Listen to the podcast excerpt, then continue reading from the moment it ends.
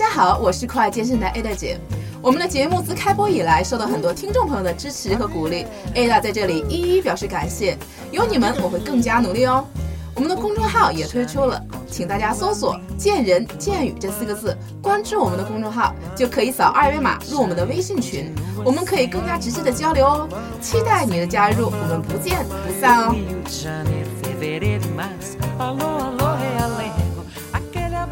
从今天开始，我们打算不定期的推出健身脚百科系列栏目，专门收集一些大家在健身运动中会经常遇到的一些小问题，在这个栏目小板块里给大家集中解答，希望会对大家有所帮助。今天是我们这个小板块的第一期，快来听一听有没有你想问的问题吧。那首先还是请我的老师嘉宾卡卡跟大家打个招呼吧。大家好，我是卡路里。Hello，欢迎小卡啊！小卡，今天我跟你的角色其实是很鲜明的，就是我提问，你回答。好好，我提问回答，提问嗯回答啊，嗯好看看有没有就是我们大家听众们感兴趣这个问题跟话题啊。那今天我的第一个问题就是，我想很多女孩子经常会在呃问的一个问题，就是我们在生理期，嗯啊、月经期，我们到底可不可以健身呢？好，男性听众休息一下啊。那么，呃，首先呢，因人而言。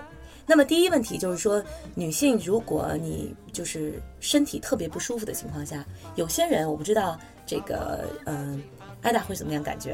啊，我是生理真的不能生理期的时候是有些人有痛经，是有些人有什么头疼啊，然后特别累，感觉很乏力。嗯对对对，那那个身体就给你的警号就是你不要锻炼了，嗯你不要那个时候就在想啊，我要怎么样？你的远大目标先放一放啊。嗯，在那个的时候，月经期，我建议你的身体给你的警号不要锻炼，你就休息。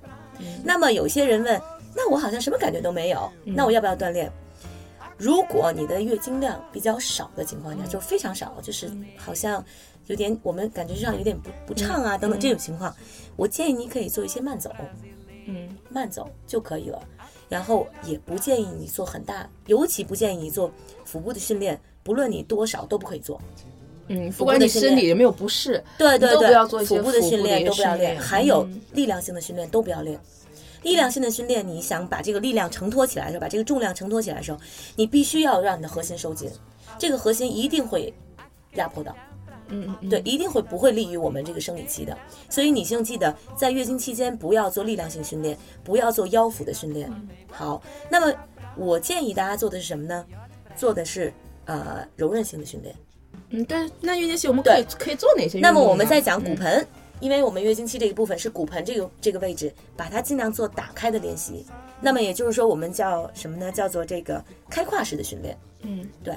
其实这时候这个训练是对我们，就是你你比如说你一个月，或者说你的你的训练是有计划的，你就把每一次的开胯的训练以及柔韧性、髋关节柔韧性的训练都放在月经期，挺好的呀。你完全很好的这个运用这个时间，而且会对你的生理会非常有好处。嗯，对，因为它帮助你促进这里的血液循环。那么开胯怎么去讲？比如说像瑜伽压压横叉呀，啊，横叉，对，压压横叉呀。嗯然后比如说瑜伽的束脚式啊，膝盖打开的呀。嗯、在瑜伽里面也是很多动作不能做的。哦，对，有，因为它有些翻转、扭转，没错一些扭转的练习，你如果做扭转的练习的话，可以做同向扭转，嗯也就可以做这样同向扭转。我现在展示给艾达看，你们看不到啊。然后呢，不要去做挤压的扭转。挤压扭转就是知道，你如果去转的时候，你的小小肚子是被挤压的，这种扭转都不要做。那还有就是你的骨盆。就是我们在讲，就是你的髂骨高过你的呃耻骨高过髂骨的位置都不要去做，也就是说任何骨盆倒倾的都不要做，比如说下犬式，嗯，下犬，比如说桥式，也就是你的臀会抬高，然后这个时候呢，你的身体这个我们讲这个身体这个呃这个液体会回流，那这样的话都是对身体不好的，对它应该本来是排出身体的，所以大家能理解那个倒仰的这个姿势。那么对于倒立来讲的话，是坚决不能做的。倒立的，倒立在瑜伽很多动作会有一些倒立和对对对这些东西是完全不要做的。那么，如果你要是说这个月经期你的这个呃量比较大的情况下，那我就建议你休息，不要再做任何的运动了。嗯，那这个问题我相信大家已经很清楚啊，对在月经期我们这个问题。对那我想问一下，这个健身完之后啊，我想问一下，健身完之后我经常状态的时候，我觉得好饿呀。嗯，那健身完后，但是我又怕吃的很多，怕吃了东西又觉得自己白锻炼了。对对对那这个时候我们到底对我这到底是吃还是不吃啊？我到底能不能吃吃三个字儿肯定吃，肯定吃，再三个字儿必须吃。必须吃。对我听着心里好开心，好开心是吧开心。那嗯么你吃是吃什么？对我想问吃什么？那么我建议呢，就是呃，我们我们管这个训练之后有个小窗口，这个窗口呢是在这个这个窗口是指你的肌肉打开的这样一个窗口。我们吃很多东西，我们害怕什么？害怕堆积脂肪。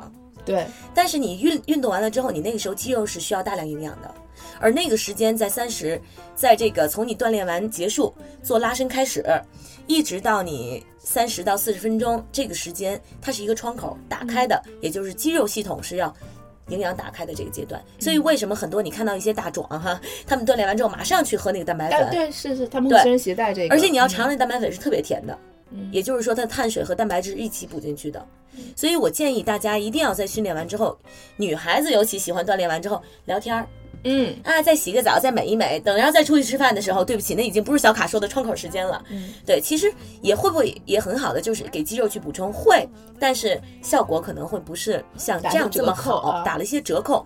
那么我建议大家呢，就是训练完马上去吃一些东西，半小时之内，对，所以你要带一些零食，嗯。带一些这个这个，比如说你可以带一些酸奶啊、嗯。香蕉啊，或者说是你可以呃煮鸡蛋啊，然后或者你就真的很简单的那种，用一些专业的蛋白饮。哎我有时候饿的时候会会在楼下这个星巴克或者是 Costa 买一个三明治，可不可以呢？就是那个金枪鱼的三明治。可以，嗯但是你比如说我在讲呃。如果你要是在训练之后马上去吃这一部分的时候，嗯它如果是一个固态类的东西，也不是特别容易去消化。嗯嗯嗯，然后等它消化完了之后，这个营养进入到血液，再进入到肌肉的时候，这时间嗯已经也是过去了对，是拉长的。但是呢，这样也要比不吃要好。你一定要记住，你不能只让马儿跑，不让马吃草。你的身体当运动完了之后，它修复的阶段会帮助你消耗很多卡路里。那它修复是拿什么修复？是拿你吃进来的营养去修复。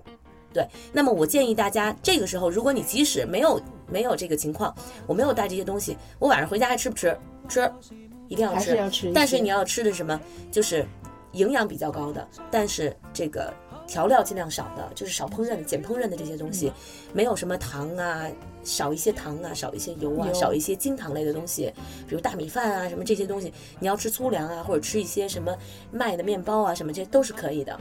嗯，对但尽量还是应该像那个卡老师，就是流食，就是这种是比较好消化的最好。对，训练完嗯马上补充的这种流食是很好的。嗯，其实它会更快的被身体吸收，然后吸取这种这种修复的一种能量。对对对，而且呢，就是说，如果你要是今天训练完了，你忍着不吃，不吃不吃，最后到晚上时候你饿的不行了，你那时候再吃，离睡觉又很近了，对你消化也不好，对身体也不好。然后呢，还有一个同学就是说，我就忍着不吃不吃，然后我就睡着了，第二天早上我再吃，对不起，你那时候你的身体得不到养分，你的锻炼是大打折扣的。哦，那实际上这个问题，小卡老师还是我觉得给我们一个很重要的一个提示：第一，肯定要吃对啊，一定要吃，不管怎么样，你吃总比不吃强啊，对对 还是要有这么一个一个补充的。对，那我还想问一下，那比如说像现在我们可能大家都习惯于晚睡啊，可能很少有人说十点上床睡觉，可能比较少啊。嗯对可能有时候可能十二点之前已经算好的了，有的可能大家很多朋友有的是两三点钟才睡。那这样说，我们到半夜的时候，我们饿。饿了怎么样？我们我们吃什么东西？可以吃东西吗？还是也是硬扛着呢？其实我特别建议半夜饿的时候，你补补一些蛋白质，补一些蛋白质是难道让我。吃鸡肉吗？蛋白质？哎，还真是的。你看，嗯我建议，比如说你可以去吃一些什么那个煮鸡蛋啊，嗯或者说是呃一杯脱脂奶啊，嗯等等这些东西都是可以的。然后来点杏仁儿可不可以啊？就是一把一小把杏仁儿，一小把坚果可以，可以的，也是可以也可以的。但是就是不不太建议大家吃太多主食了，那个时候。啊。对，因为已经半夜，这样会加重这个肠胃的负担。对对那还是有一些可以，大家可以补充一些健康的一些小零食，是坚果、酸奶，或者说是一片全麦面包、可以麦片。以其实这些应该都是我们可以的饿的时候可以补充的一些可以的，可以的。一些吃物。对然后我想问一下，下一个问题想问一下，这个很多女孩子啊，也是最常见的一个问题，想知道这个饿少吃到底可真的是不是可以瘦？但有的人真的是不吃，他真的是瘦了耶，他不吃就是瘦。所以说大家都想问，饿肚子真的是可以瘦吗？我们少吃是不是真的就可以瘦下来我？相信听我们节目的这些听众们都是一个健身爱好者哈，是或者说至少可能会对这个自己的身材有诉求的。嗯，我相信多多少少大家也试过饿这个方式，有，我自己也试过。但是我不知道我 我是不是能够一主一一语道破，比比算命的还准啊。嗯就是你饿的时候，你饿第一次、第二次是可以的。你比如说我是这一次，可能是一个星期、两个星期，你的体重是飙下。对，它会很明显的一个对然后下降。你你饿完了之后，一两个星期以后，你会发现你不会再往下下，不会再往下降了。而且，你这一次试完了之后，你可能比如说你半年以后，你又想，哎呀，我怎么这么胖了？我我再瘦，你再用饿的方式，你的身体对这个饿的方式是越来越抵触，你越来越不会瘦，而且你会浮肿。嗯，我说对了吗？真的，我身边真的，太多所以说我觉得这刚才我说一个呃，我想说这个反弹这个词，可能大家更是针对于这种用饿的方式来瘦下来的、这个。那对，明白，对很对对，是的，很说反弹，可能很多是。是由于这种情况，可能用一直用饥饿控制饮食这种方式，一旦你稍微恢复了一下正常的话，你可能体重很快有一个，虽然你前期你可能会瘦的很快啊，但是很快其实过了一段时间有个瓶颈期，然后然后你可能马上就会体重又重新反弹回来，而且更难以瘦下去。那我给大家讲一下你饿然后瘦下来这个原理是什么啊？嗯一般我们开始去就是呃完全去饿着自己的时候呢，你的身体呢就会这个一个糖原在你的身体锁两个水。嗯那么这个时候你大部分就是你把这个糖原完全都断掉的时候，你大部分掉的是水。你整个你会发现，哦，我身体轻盈好多。大家只看一个体重秤的这个数字，但是你的糖在你的身体里面去供养你的这个你的神经系统，供养你的整个你的身体的这个肌肉系统等等，你身体是需要这些东西的。嗯，那么你这个时候，你的身体整个刚一开始掉这些水，你很高兴，可是，一段时间的话，你的身体开始缺养分了。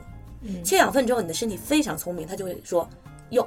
我不能再掉任何的东西了，尤其脂肪，它会锁得紧紧的，因为脂肪是对身体的保护。对。我不知道有没有女性，当你你如果试过啊，你的这个饮食量减到一定程度的时候，你一定会闭经，会。就是你的身体就会告诉你，你连月经这种事儿都不能来了，我不能消耗了，它会把这些零七杂八的东西都都都都拒绝掉，然后你那个时候会发现，你的所有的内脏功能全都下降，你的基础代谢率，如果你有一个这样的很好的一个秤的话，你的基础代谢率降也会往下掉。如果我告诉大家，你的基础代谢率一旦往下掉，你的减肥是彻底失败的。的确是这个经历，关于毕竟这个经历啊，就我以前做过那个模特的时候，很多年前啊，嗯就是那时候我们那时候也小，不太懂，然后就觉得我单纯要瘦。那时候我经常尝试就三天吃苹果法嘛，就是三天只吃苹果，然后基本上不吃东西，尤其说你接秀的时候，嗯你是不吃东西的。结果后来我近将近快半年没有这个有点对很吓人，然后我去看医生，医生说你赶紧给我去吃东西，而且要吃主食，因为而且那要吃主食没错那个主食，因为那时候我主食基本全戒掉了，根本不吃。医生说你赶紧给我去吃主食，米饭、馒头，你给我拼命吃。拼命吃，对对所以后来我。我当然真的吓坏了，小嘛，所以说后来真的是就开始疯狂吃主食，然后才正常。对，那我给大家还讲一个什么，就是说，如果你不吃主食的情况下，那么我们讲这个脾胃都会受到损伤。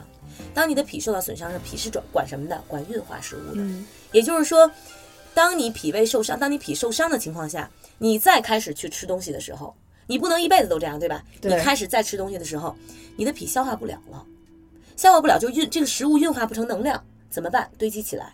包括你的水也代谢不出去，你就会发现身体体重飙升，身体浮肿，那不是别人的原因，那是你对他的伤害，他给你的反馈，真的就是这样子。对，所以我永远都跟我身边的人我说，你这么拼命练，然后又不又不肯吃，我说那你你你就不要再跟我讲了，你肯定是失败，因为这个原理在这儿了。所以我告诉大家，猛练猛吃，这就这就是对的。对，小卡老师跟别人跟我们强调，永远是猛练猛吃，就是拼命吃，玩猛练，一定要吃好，一定要吃好喝好，才有力气减肥。没错儿，没错儿，就是很多人都说啊，一定要吃好，就像我们不吃饱，你怎么会有力气减肥？对千万别看来这句话是有道理的。对，而且你比如说真正在月经期反应的这些事情的时候，你的身体的内脏只是你不知道而已。他们都多多少少受到了很多的损伤，真的。所以说那时候也是挺无知啊。其实我相信，其实也是对身体一个很大的损害。没错，没错。嗯，呃，那小可老师，我还想问一下啊，也是我会经常经历的一个问题，就是我们一般锻炼以后，尤其可能我长时间，比如说我这次春节回家，嗯啊、很长时间没做力量训练，那我第一次练力量的时候，我嗯第二天基本上是爬着起来的，真的，一到晚上基本上是爬着起床的，嗯啊，所以。这种情况下啊，就这种浑身酸痛这种情况下，第二天我们还应不应该再继续训练呢？好，那么这一方面的时候呢，我们第二天首先我跟大家讲，就是应该训练的。我们管这个训练叫做排酸训练。嗯，排酸的训练就是说，如果你身体酸痛比较多的情况下，那么先来回馈一下，就是反观第一天的训练。那么什么时候你的身体会产生这个酸痛比较多呢？就是你的氧气摄入不够，给予肌肉氧气摄入不够，肌肉里面堆堆积乳酸，那么第二天时候就会有酸痛。嗯那么这个首先是如何堆积的，就是你训练的量可能远远大于你的身体承受能力。是，然后第二一个部分就是你的心肺功能达不到这种情况下，你没有足够的氧气可以给予你的肌肉。那么第一，以后你再训练的时候，你要注意去呼吸，呼吸要得法。第二件事情的时候，那你的训练量不要一下子去拉到这么大，这个其实对身体有一些是损伤的。嗯你比如说，我们讲，当这种训练这么大的情况下，你的身体自由基也会比较多。那么自由基比较多的情况下，你的身体是造成了一定的破损。那么也就是说，我们在讲有过劳情况下，你可能体温都会升高。嗯都有可能。那我建议这个时候，你可以在训练之后去多吃一些维生素 C。维 C、维 E 这种去补充抗抗氧化的，那对你的身体会有很有好处。那么反过来说，第二天的时间，你还是要补充维生素 C，那就多吃蔬果，就是蔬菜水果。那你吃的所有的东西都要以碱性的为主，碱性的食食物蔬菜，你比如说五谷杂粮，你比如说一些小坚果，以代替这些不好的油脂。那么你多吃一些，比如说类似于像，如果你要吃肉食的话，吃白肉为主。对，然后千万不要吃重口味的东西了，吃一些轻口味的糖类的东西，在第二天尽量的就少一些精糖类的啊我指嗯精糖类的，但不止就是说，不是说你要忌掉碳水化合物，不是精糖类的，什么蛋糕啊、什么巧克力啊这些东西你都要忌掉，因为这些东西会让你的身体再产生酸性，你就会这个酸痛感且排不出去了。还有就是要多喝水，那么。运动这一方面，就是要做一些跑步机上的这个走路啊，或者是做一些伸展呀。那么伸展的过程当中，要尽量的多注意呼吸，因为这个时候就是说你做一些运动，重新带起来你这个血液循环，然后你深呼吸，把这个氧气重新带入到这个肌肉当中去。第一，血液循环会帮助你去排酸。对，那么这样子的话，这种排酸的训练，多出一些汗啊，或者说是呃，可以泡一些温水澡啊，这些东西都会对大家非常有好处。切记不要喝酒。不要喝酒。对对对，因为你喝酒之后，你本身你的肌肉酸痛，然后它就需要肝脏来帮助你去修复这些东西。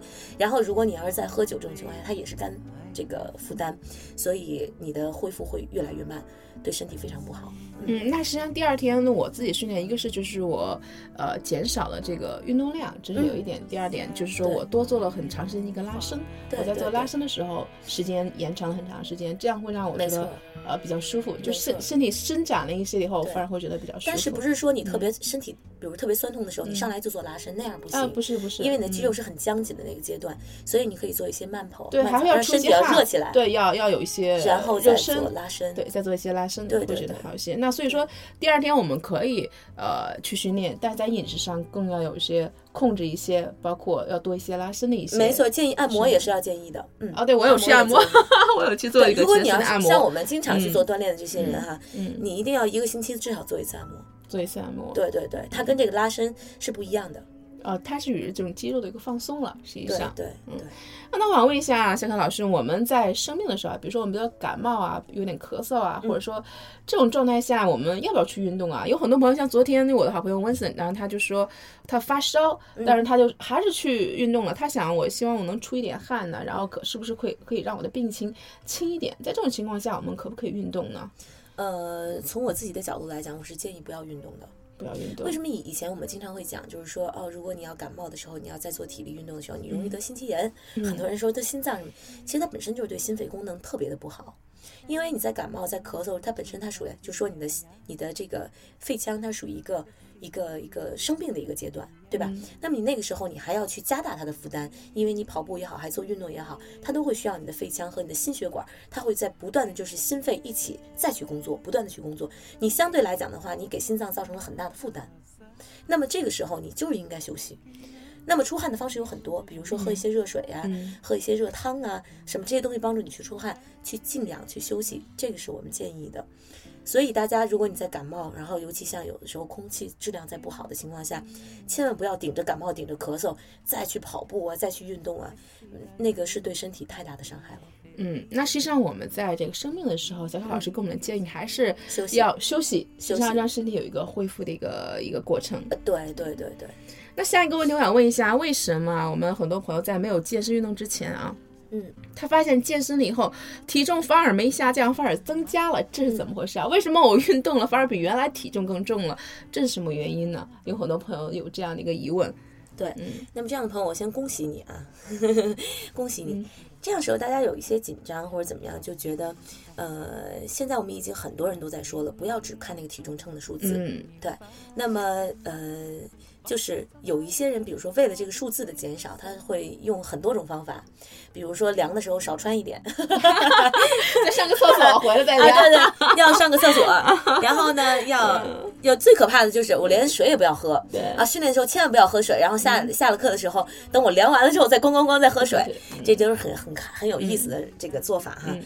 那同样呢，你的体重增加也不是说你这个脂肪增加了，我们其实减的一件事情就是要减脂肪，对，对吧？那么你我们要做的一件事情就是要增加肌肉增，加肌肉。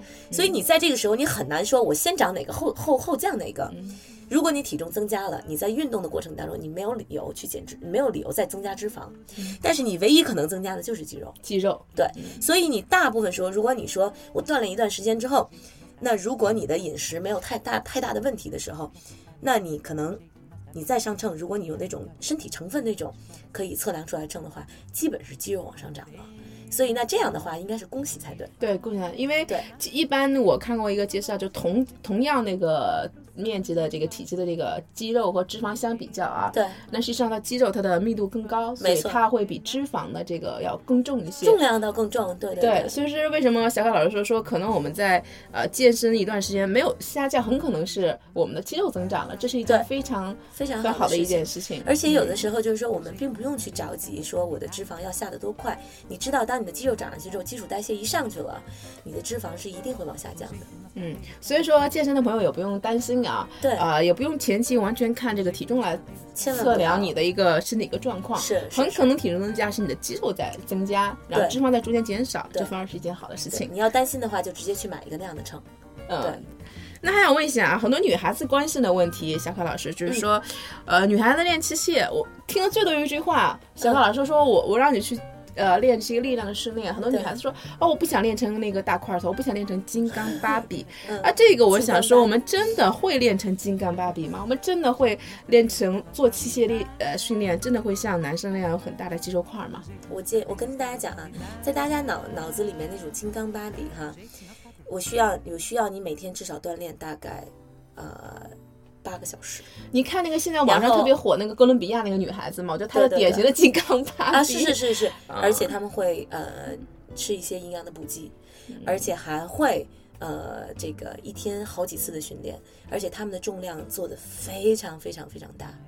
我相信我们，包括我自己在内，我都没有那个时间和那个体力能做到那种程度，因为在这个大家脑子里这这个金刚芭比，包括在国内一些水平，基本上都属于专业里的这个这个健身小姐或者说是健美小姐这种水平。已经很专业级别的这他们，每天要嗯锻炼至少两次，而且每次要锻炼一到两个小时，而且每天所有的饮食都配合上，可能他们要吃牛肉一吃吃一两斤。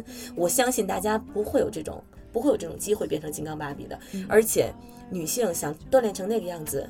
你真的是要把你全身心的投入到那个程度，不可能的，真的不可能的。所以说，听见了吗？我觉得爱美的女孩子们，其实实际上金刚芭比不是你想象中那么容易就可以练成那个样子因为我们现在目前、大这个、部分我见到的，啊，嗯都是做的不够，就差太远了，总觉得 总觉得练练力量总觉得哎呀，我都已经累得不行了，然后你会发现练了半年了，没有什么效果。对对不起，你真的是还差得远的远的。对，所以小卡说最多就是你差远了，因为，真是的，就是你这个疼痛还远得去呢。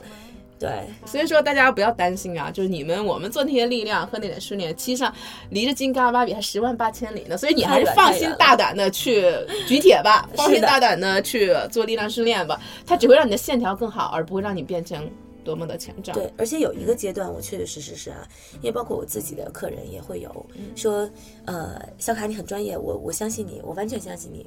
但是好，我们开始训练了，这个阶段就是你有一个教练，他会告诉你，你从 A 端到 B 端，你中间将经历可能一个山洞、一条河流、一条，我都告诉你了。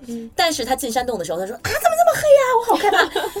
就好像我让他告诉他，我说你想练成那个肌肉线条，我首先你要先练肌肉，然后你才能把你的脂肪这个代谢带上去才有可能。我讲了这么久了，他说没问题，我完全听你的。等开始他发现自己的裤子穿不上去了，腿壮了，他开始疯了，说我坚决不要这样再这样锻炼了。那怎么办？所以大家要知道，你当你知道这个理论，就会导向那个方向，它就是正确的时候，你不要担心那么一两天的时间，某一个阶段你某一个它那个阶段，嗯你的身体壮了，然后怎么样？你肯定要经历那个阶段的。你比如说健身小姐，你会看到，我不是说健美小姐啊，嗯健身小姐非常漂亮的肌肉线条，她们都是要经历很壮的阶段，然后再经历那个减脂的阶段，然后变成那个那么完美的一个作品。对，所以我建议大家就是说，你不要去担心某一个阶段。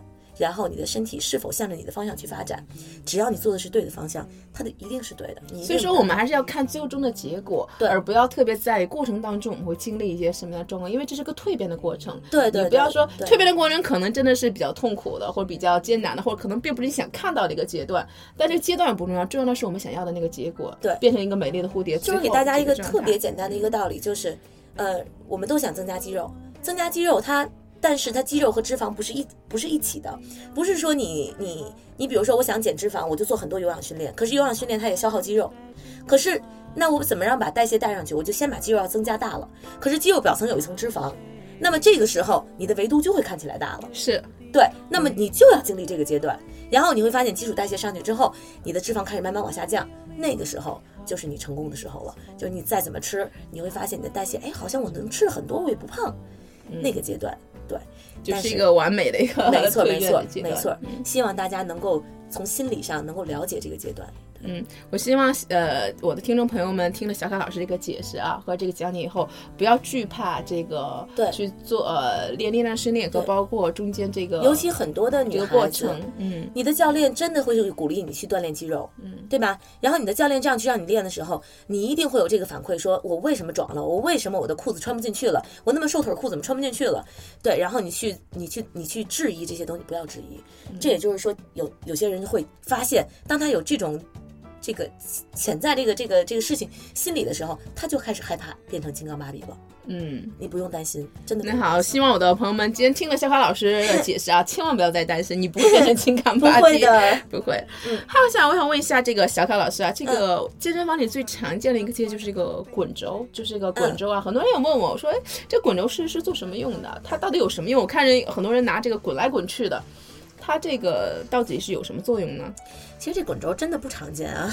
艾达是一个运动达人，所以每个我都很好奇，每个器械我都想知道它是做什么用的。是的，其实刚才说这滚轴，就是我其实我为什么建议大家就是定期去做一下按摩，对吧？嗯那么我们在做伸拉的过程当中呢，我们可以把肌肉去拉长，但是我们滚轴所这个做到这个对这个肌肉的这个放松呢，是呃我们叫做筋膜的放松。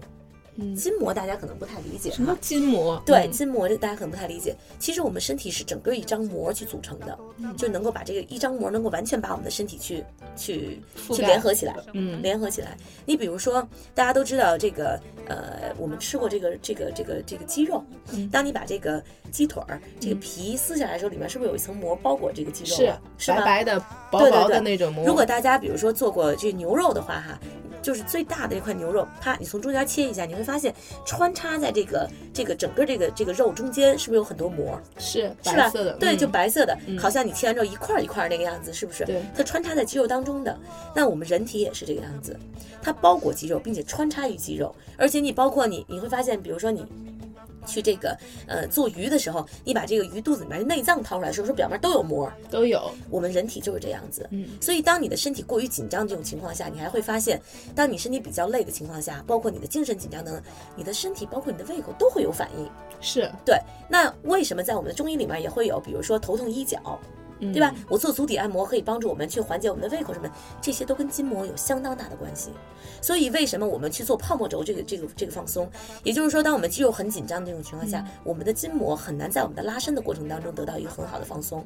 那我们就用这个泡沫轴去滚、去按压，就像有点像擀面杖似的，对？我经常看见我们的私教拿着一些呃木棍儿，然后去去是是压，是然后就是是就像擀面一样，然后去压对这个大腿对和它的一个肌肉。还有一种也叫做放松筋膜放松球，嗯，对。然后你比如说有的时候我我也会拿一种类似于网球一样的东西，或者胶皮球一样的东西，我放在墙上，然后我在后背去滚，嗯因为你后背很多的肌肉，这些小的肌肉群你都很难去拉伸到，然后我就用这种滚，然后这种拱的方式，其实就跟按摩是一样的。嗯，所以如果像大家不知道怎么去用这种按摩球啊，或者是用这种筋膜啊、这种泡沫轴啊，那大家可以就去做按摩、做放松，那么一定要做这个东西。那实际上它也是一个放松的一个一个一个作用。实际上，对对，就是为什么刚才小凯老师说我们要做一些运动，也要做一些按摩，啊，对对实际上同样的。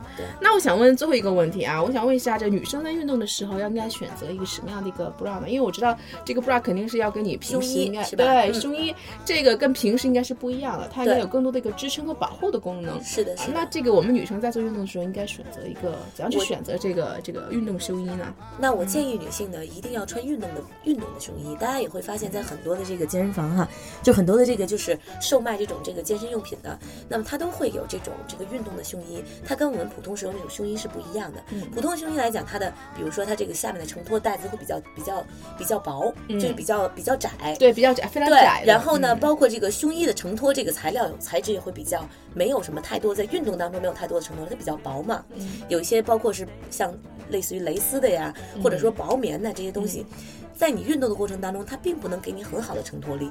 嗯它包括它的设计、它的剪裁，包括你手臂向上和向外打开等等，嗯这些运动都不能给给你很好的这样的一个支撑，所以它的裁剪、它的材质都需要一个真正的专业的东西，在你运动的时候给你这个胸部一个承托。那我建议大家去买运动 bra。那运动 bra 呢，还有不同的东西，比如说它的质地。质地它有棉质的，它也有那种氨纶、锦纶的那种排汗的，嗯是。像有一些大品牌的东西，他们叫快干，嗯，因为它确实是在你的身体，大家都知道，身体有几个这个出汗点，就上肢、腋下，腋对吧？胸口还有我们后背胸中间的这个部分，所以有很多的，比如说这个胸衣，它在你选择的时候，它后背这个这个中间这个部分，它是一个纱纱质状的，对，是透明对吧？的，透明的那种的，，它是容易排汗的。嗯还有一些呢，他们比如说胸前这块有个小 V 字，也是一个纱质的，感觉很性感，是吧？但是其实它是有嗯设计在里面的。还有一些呢，就是大家会发现有一些胸衣宽带比较宽，是，而且穿着很勒。嗯那种胸衣说我不太喜欢，但是我跟大家讲，它设计是不同的。那种胸衣适合于做高强度的训练，那么比如说跑步，比如说你功能性训练，那么包括这种心肺训练等等这些力量训练，它都会需要这种。那么有一种有一些胸衣它很漂亮，他会发现它是可能是细带儿的，然后哎好像穿着脖子显得长长的什么的，嗯，那么那些细带儿的胸衣适合大家去做瑜伽类的、静态类的，它没有太多的这种什么的，但是它可以没有这么宽的带子，它会让你做柔韧性的一些训练的时候不会去阻挡你。嗯，更自如一些对。那么有些同学就会说，我不喜欢穿 bra。因为我的肚子好像现在还没有减到我很满意的阶段，我不想露给别人看。对，那我就建议大家在 bra 的外面，你可以穿一个 T 恤。对，所以你里面还是要穿运动胸衣，然后外面呢去穿一个这个运动的 T 比较宽恤。松一点。对对对，你觉得你觉得很漂亮的，然后这样就可以了。